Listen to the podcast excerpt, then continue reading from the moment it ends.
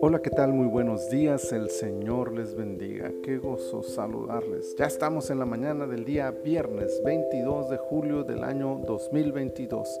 Esta es la temporada 18, el episodio 31 de nuestro devocional En su reposo.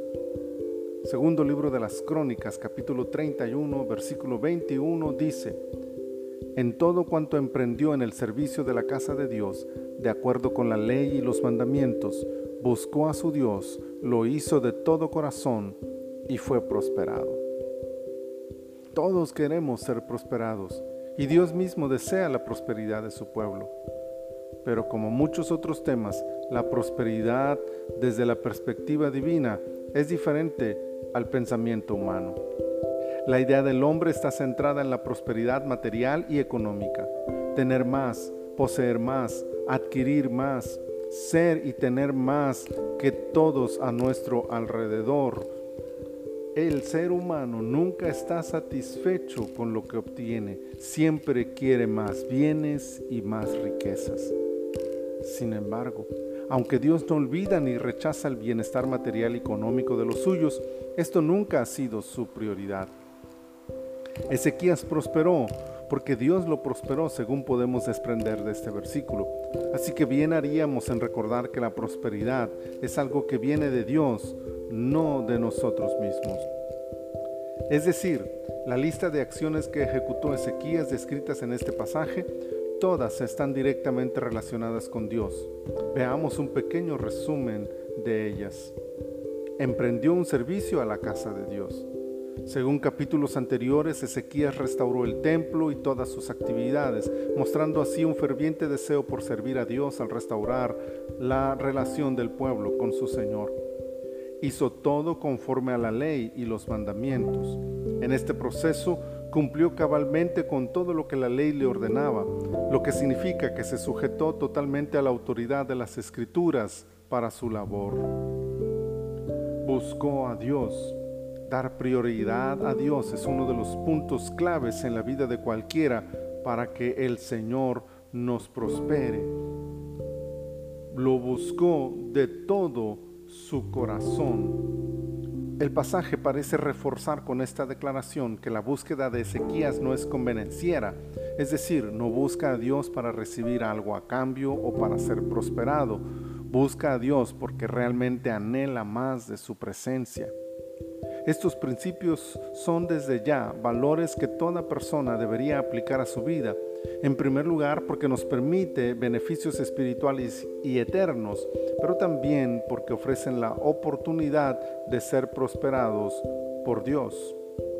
Y así, cuando esa prosperidad llegue, sin importar si es económica o intangible, habrá plenitud en el corazón de quienes disfrutan de aquello que Dios ha querido otorgarle sea la prosperidad del alma o la del cuerpo.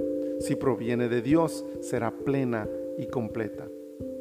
Un detalle más de este pasaje es el uso específico del concepto de prosperidad en el mismo, pues su intención final es demostrar que todo lo que Ezequías realizó tuvo la aprobación divina, logró sus metas, cumplió sus objetivos, conquistó lo que se propuso.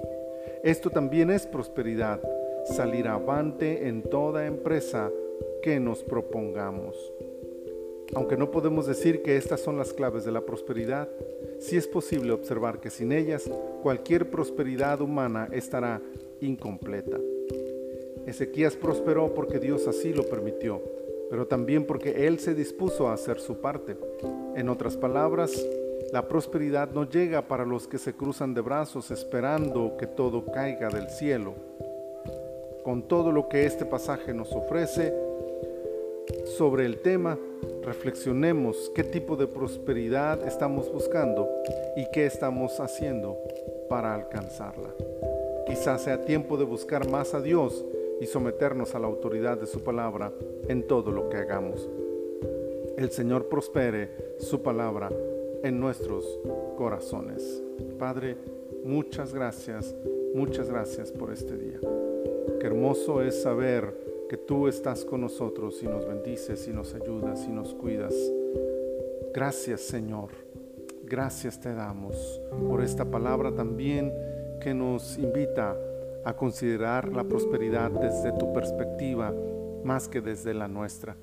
A valorar, Señor, aquellas cosas intangibles que tú haces por nosotros y que son también prosperidad. A valorar cómo nos ayudas a alcanzar las metas que nos hemos trazado, prosperando la obra de nuestras manos. Ayúdanos a considerar el ejemplo de Ezequías como un camino para alcanzar esa prosperidad que tú tienes para los tuyos. Y Señor, glorifícate en nuestras vidas. Prospera, como dice tu palabra, la obra de nuestras manos. Por Cristo Jesús te lo pedimos. Amén. Amén. Mis amados hermanos, el Señor, como dije ya, prospere la obra de sus manos en este día.